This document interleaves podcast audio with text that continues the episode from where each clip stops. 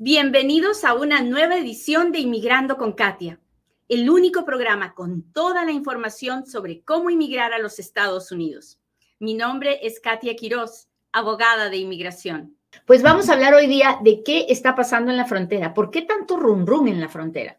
Bueno, porque el 11 de mayo se vence el título 42. Y usted me dirá, ¿qué cosa es el título 42, Katia?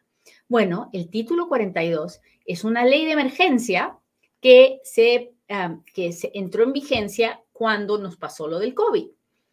Y pues con esta ley de emergencia se justificó impedir la entrada de las personas que venían a pedir asilo, se justificó no tener que deportar a las personas a su país directamente, sino dejarlas esperando en México, en fin, un montón de cosas que antes no habían sucedido suceden ahora gracias a este título 42 y así evitan que las personas que no tienen documentos legales pues no entren a los Estados Unidos y no se les tenga que poner en proceso de deportación.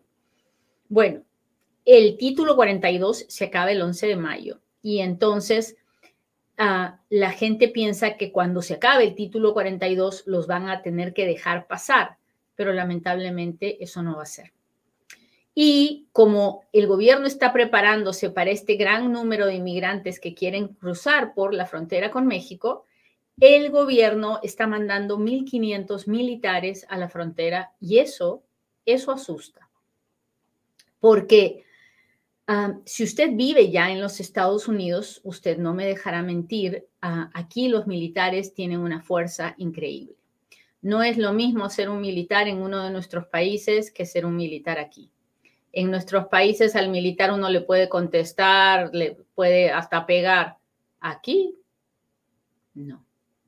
Aquí es, ah, la fuerza militar es muy grande y, y ellos nunca pierden. Así que me preocupa el hecho de que el gobierno quiera militarizar la frontera, porque obviamente los militares llegan con armas, llevan con equipo, llegan con técnicas de guerra que, que no deberían ser usadas en inmigrantes indocumentados, pobres y ansiosos de protección y no, no están en guerra.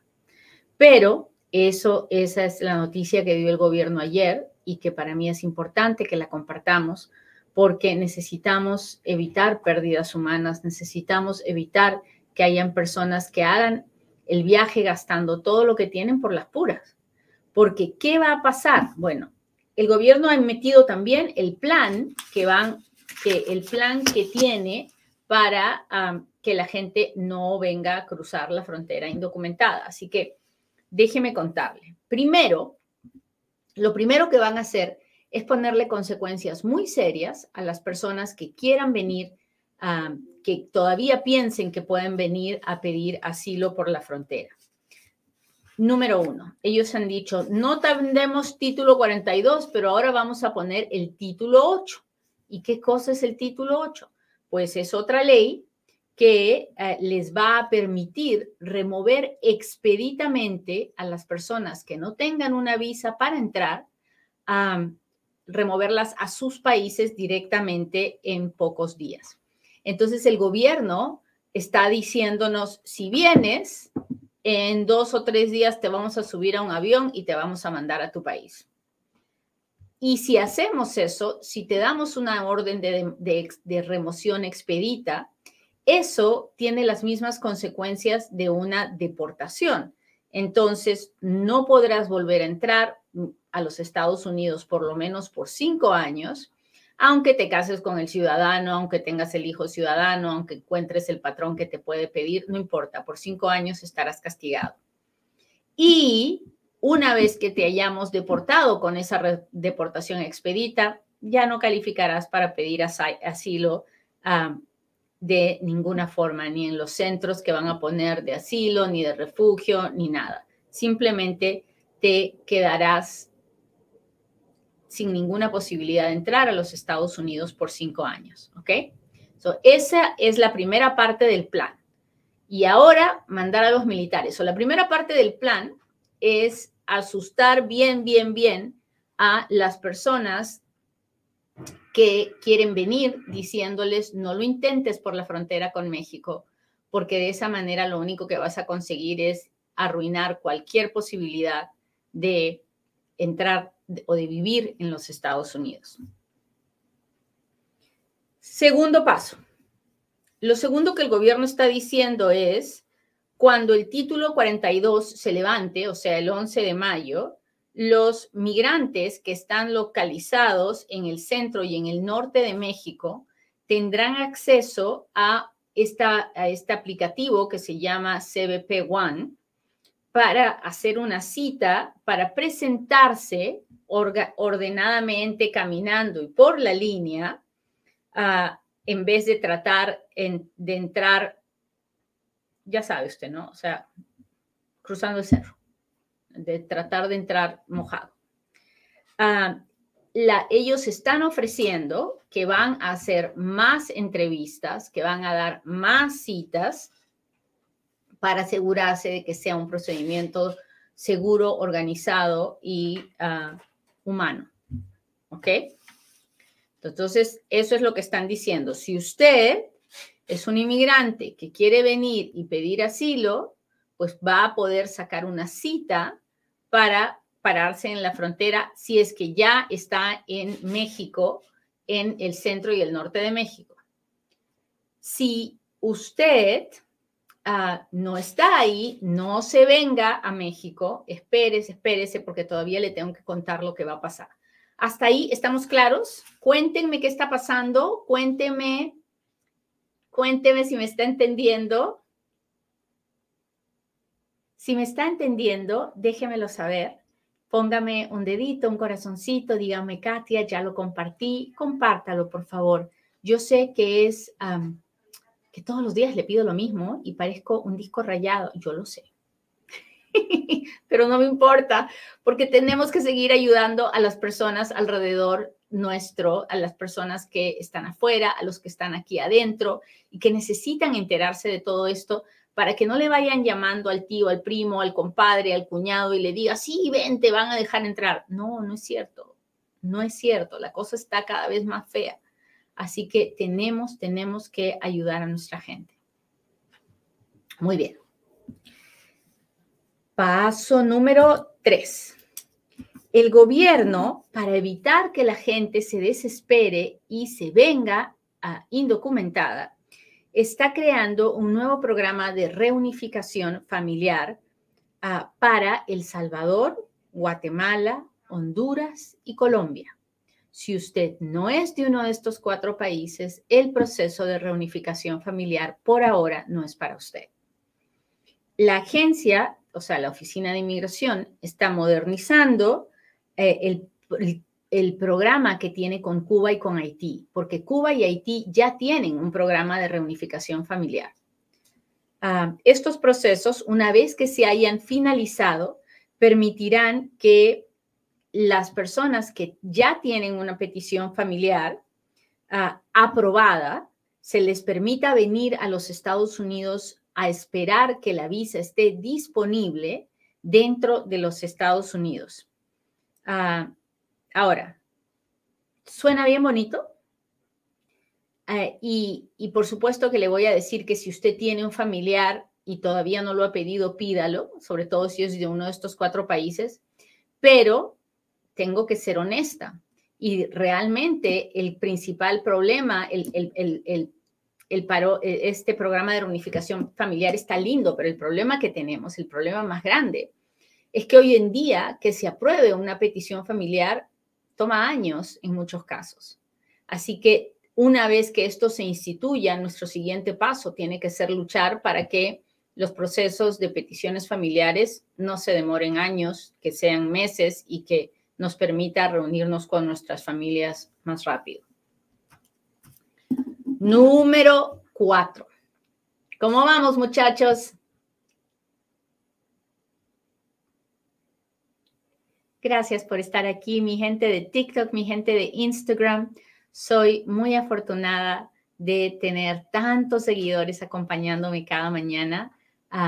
se los agradezco mucho. Mi gente de TikTok, por favor, ayúdeme más que nunca el algoritmo ha cambiado y ahora los lives pues han bajado mucho de números, pero es porque no está, no, es, es como ha cambiado el algoritmo para empezar a cobrar. Así que, por favor, ayúdeme compartiendo. Muy bien. El gobierno también ha anunciado como parte de este plan para evitar que las personas vengan indocumentadas, va a duplicar el número de refugiados de esta parte del continente, porque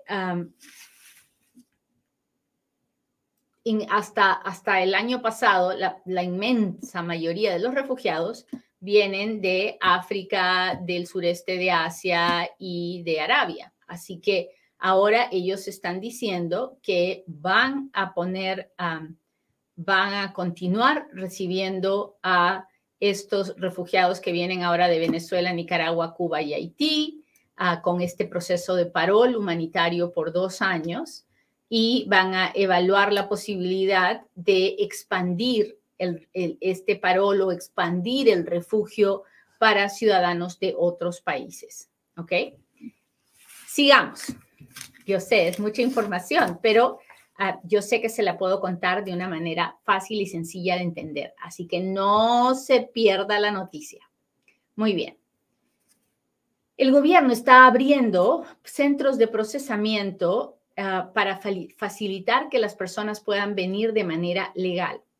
Eh, los Estados Unidos está, ah, está haciendo negociaciones con Colombia y Guatemala para que en estos lugares, en Colombia y en Guatemala, se hagan citas de asilo, de parol, de refugio, para que las personas puedan venir de manera más rápida no le quieren dar más trabajo a los consulados y a las embajadas porque ya de plano están retrasados, como usted comprenderá, ¿no?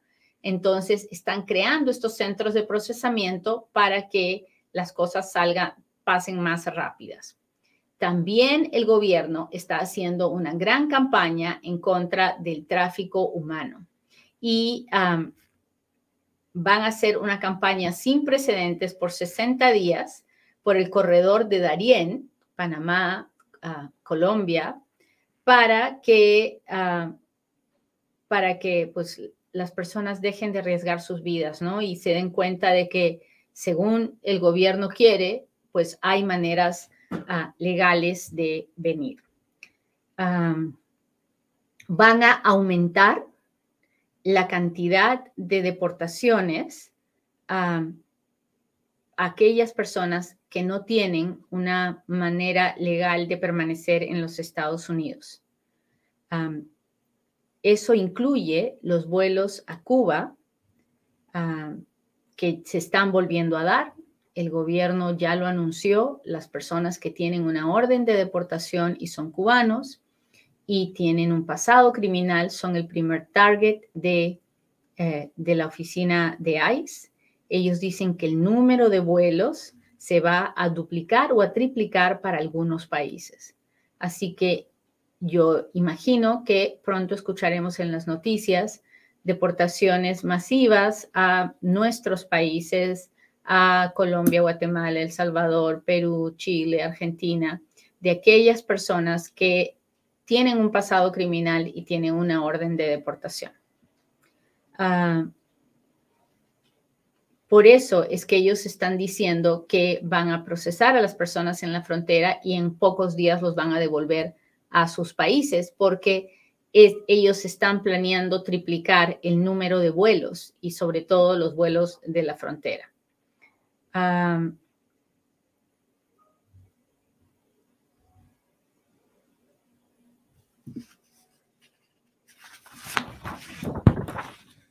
Déjeme ver si se me está olvidando algo.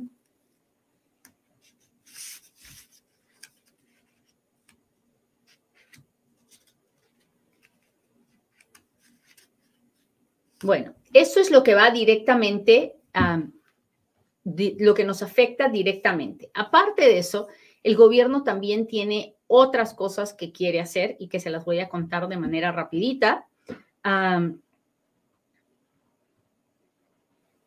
Dice, el gobierno tiene en este momento 24 mil oficiales de la patrulla fronteriza en la frontera de México y ha contratado 2.000 oficiales sin uniforme para asistir en, las tareas de, que tienen los oficiales en la frontera. Y aparte de esto, está pidiendo el apoyo de 1.500 militares uniformados. Ah, el gobierno obtuvo la aprobación del el Congreso para tener dinero para contratar 300 agentes de la patrulla fronteriza más. Ah, en el en el, en el presupuesto del 2024 están pidiendo dinero para 350 más, 150 coordinadores ah, y 411 eh, trabajadores de apoyo para los oficiales de la patrulla fronteriza. Y ellos creen que con eso van a tener suficiente para controlar las, la frontera cerrada están pidiendo, están también invirtiendo en sistemas de vigilancia más modernos, están también abriendo la, cantidad de entrevistas que se van a dar en la frontera, o sea, están, quieren procesar más personas, van a contratar a otras compañías para que los ayuden y personal médico también están aumentando la cantidad de personal médico en un 75% en la frontera.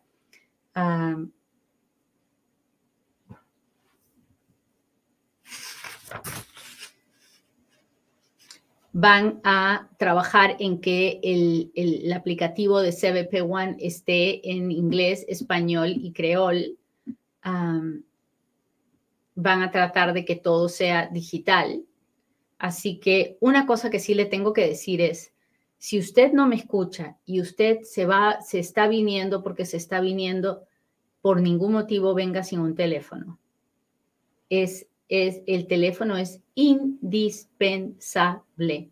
Si no tiene teléfono, no debería ni de casualidad estar intentando hacer nada, porque gente que no tiene teléfono no va a poder avanzar en ningún trámite con el gobierno. Y el teléfono muchas veces es la única forma que tenemos de pedir auxilio, ayuda, así que mucho cuidado con eso. Muy bien, bueno, son muchas hojas, yo lo sé, yo lo he leído de manera muy rápida y he tratado de condensarlo de la manera más fácil posible, pero esa es toda la información que nos da el gobierno como dice el gobierno, guerra, guerra avisada no mata gente. Nos están diciendo todo lo que va a pasar para que después no nos quejemos y digamos, ¿cómo es posible? Qué inhumano.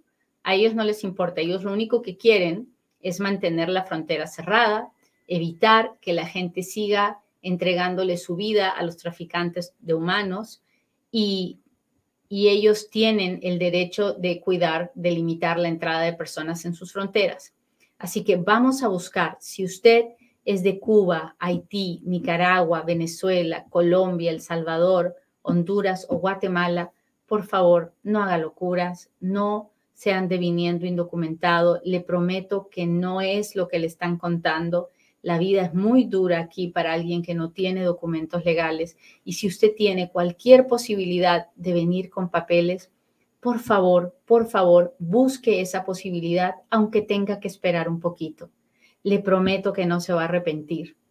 Créame, para todos los que hemos sido o somos indocumentados en los Estados Unidos, es muy duro vivir aquí cuando uno no tiene documentos legales. Así que no exponga su vida ni le entregue todo lo poquito que tiene a un traficante de humanos porque no vale la pena.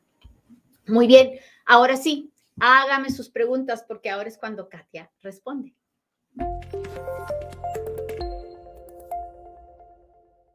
¿Cómo vamos, muchachos? ¿Ya entró a inmigrandoconkatia.com? Si no ha entrado, tiene que entrar, tiene que registrarse. Yo le mando un boletín todos los meses. En ese boletín le cuento qué es lo que está pasando, lo más importante de lo que está pasando en la inmigración.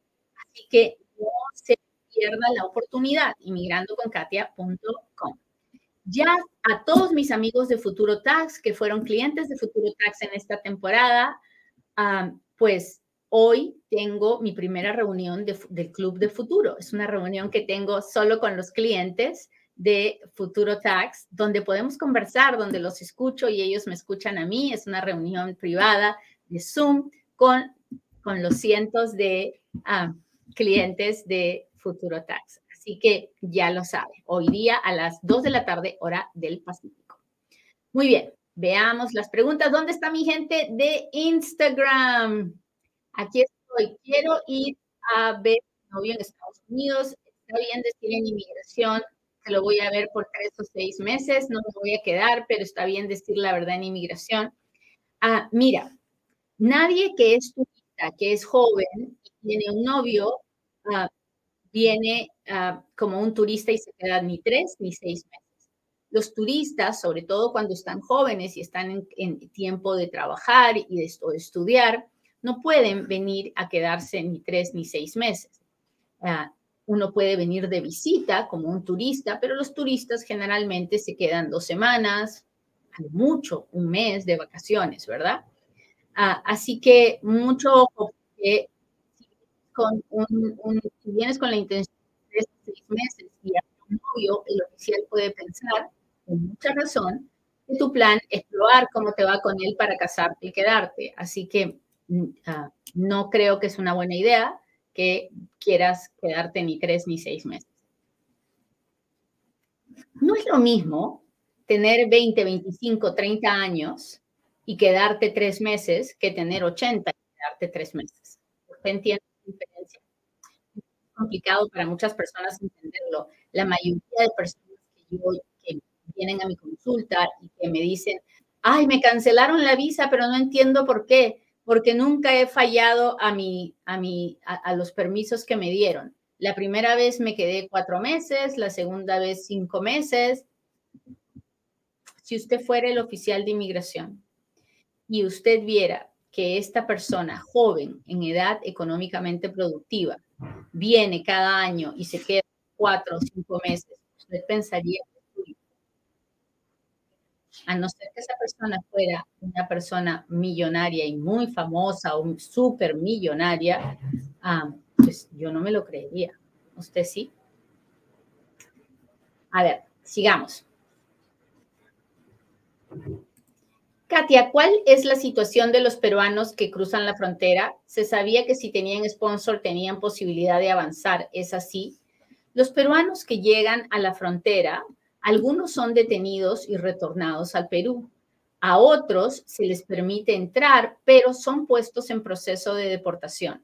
El sponsor lo único que hace es decir, yo garantizo que esta persona no va a huir del proceso de deportación, se va a presentar en la corte y no va a ser una carga pública.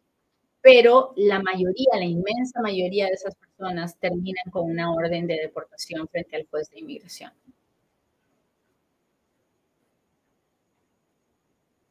¿Cuánto está tardando el proceso consular de familia inmediato para Colombia? Dos años aproximadamente.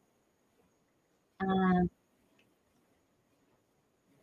si alguien tuvo un accidente laboral, ¿hay manera de conseguir permiso de trabajo o arreglar?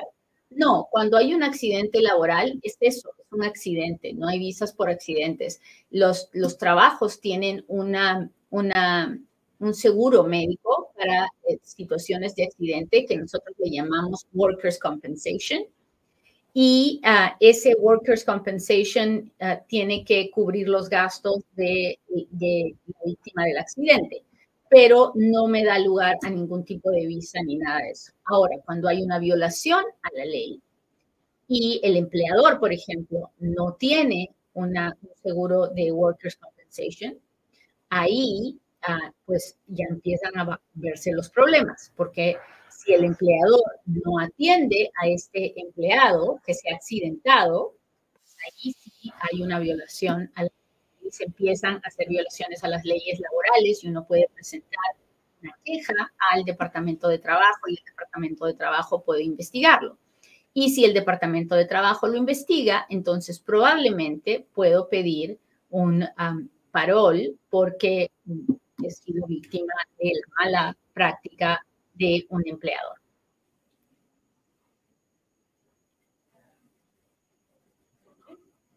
Ah, doctora Katia, si mi esposo pide asilo político, ¿podría llevarnos esposa e hijo? Tengo la duda de si podría llevar a mi mamá.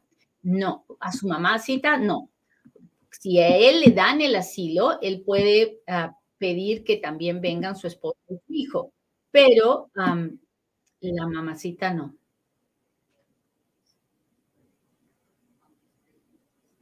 Tengo una petición aprobada, pero estoy en Estados Unidos, soy el la reunificación familiar? No.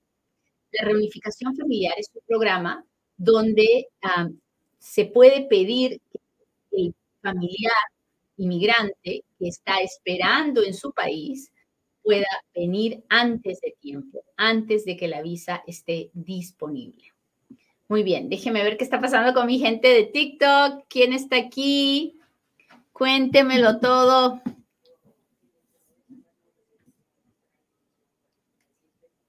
cada vez que usted me, me, manda un diamantito o algo, yo puedo ver, hola Natanael, Shakira, muchas gracias.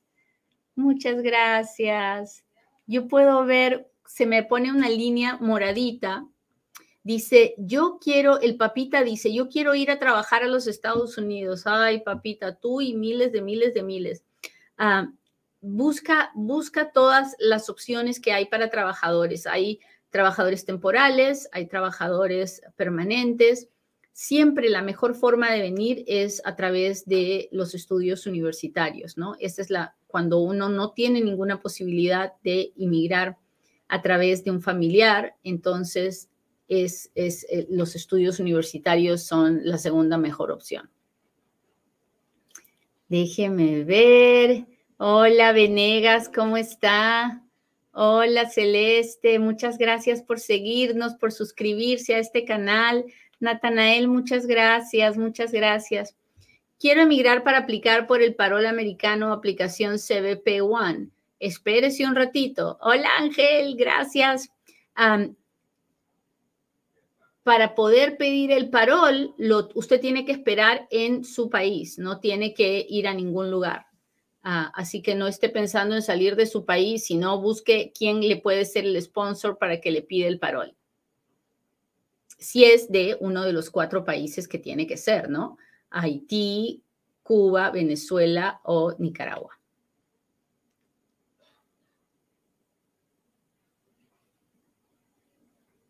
Jenny, ¿cómo estás? Muchas gracias. Alan compartió el live. Muchas gracias. Me levanta el espíritu.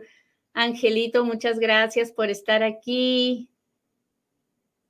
Ya lo compartí, muchas gracias. Hola, Tropical, ¿cómo estás? Gracias por informarnos. A usted, gracias por estar aquí. Ah, muchas gracias.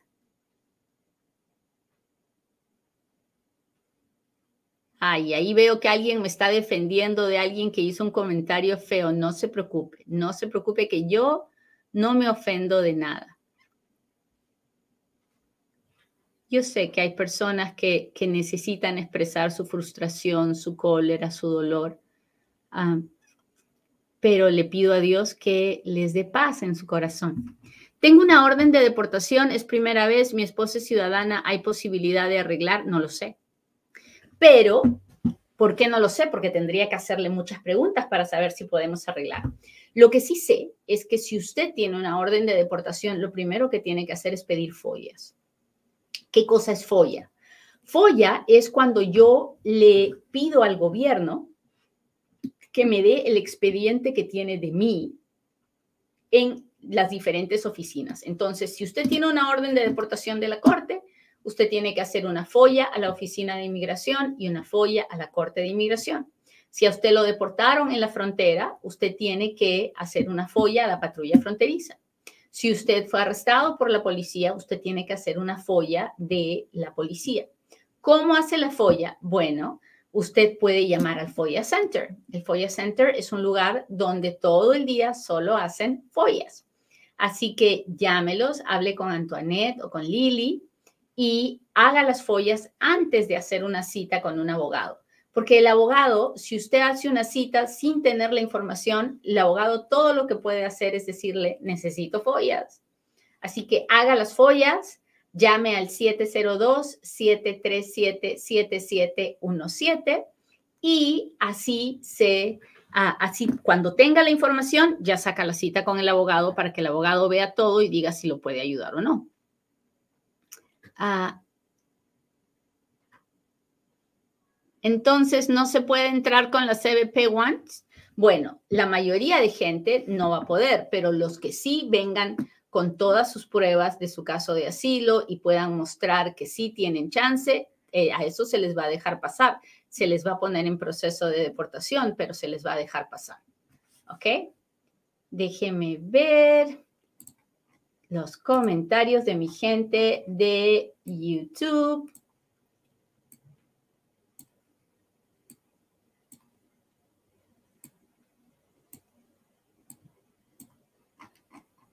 Hola, hola, hola, gracias por acompañarme. Y los niños menores de edad que lleguen solos a la frontera, pues serán detenidos, serán puestos en albergues. Ah, es muy triste la situación de sus niños, cuánto trauma.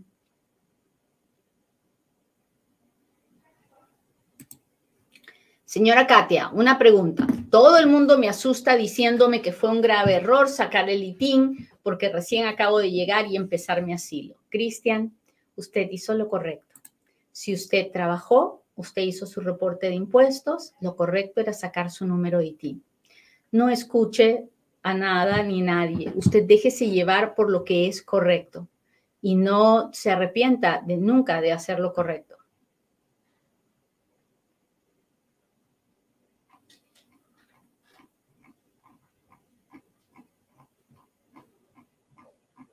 ¿Por qué los perdones del 2022 están siendo aprobados cuando hay perdones del 2020 y el 21 que todavía no han sido aprobados? ¿Por qué se saltan la línea? Mire, es un gran desorden la oficina de inmigración. O sea, yo sé que usted puede pensar que, que es un lugar súper organizado, pero no es. Y esas cosas pueden pasar. Yo ahorita tengo solo para darle un ejemplo, tengo muchos casos de renovación de residencias que tengo esperando por la nueva residencia dos años, dos años y medio, y no llega. Y conozco de un caso donde se mandaron los papeles y a los dos meses llegó la, llegó la tarjeta de residencia. ¿De qué depende? Sabe Dios. Esas cosas pueden pasar.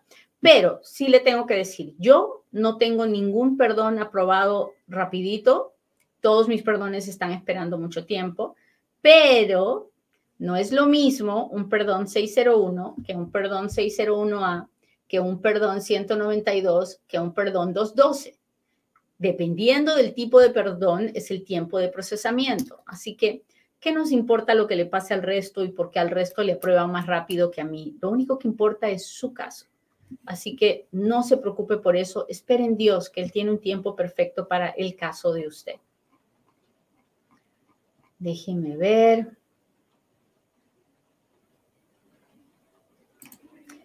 Hola, buen día. Mañana mi hermano está detenido en ICE. Se reunirá con un juez. ¿Qué le pregunta el juez? Espero su respuesta.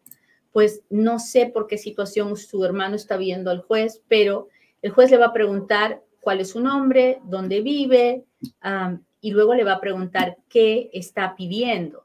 Cuando una persona está detenida por ICE, una persona puede pedir asilo, ah, detención de, que no lo deporten por un proceso que se llama withholding, o puede pedir convención en contra de la tortura porque tiene miedo de que al volver a su país será torturado, o puede pedir ajuste de estatus porque tiene una petición familiar aprobada y ya puede pedir la residencia o puede pedir TPS si es que califica para el TPS tardío, en fin.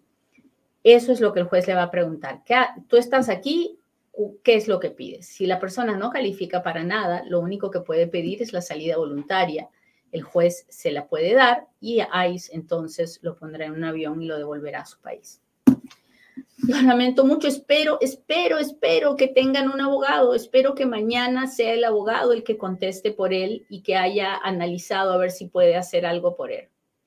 Muy bien, muchachos, les agradezco mucho que me hayan acompañado hoy día. Le pido a Dios que hoy día tengan un buen día y que tengan mucho ánimo para enfrentarlo, porque vale la pena vivir.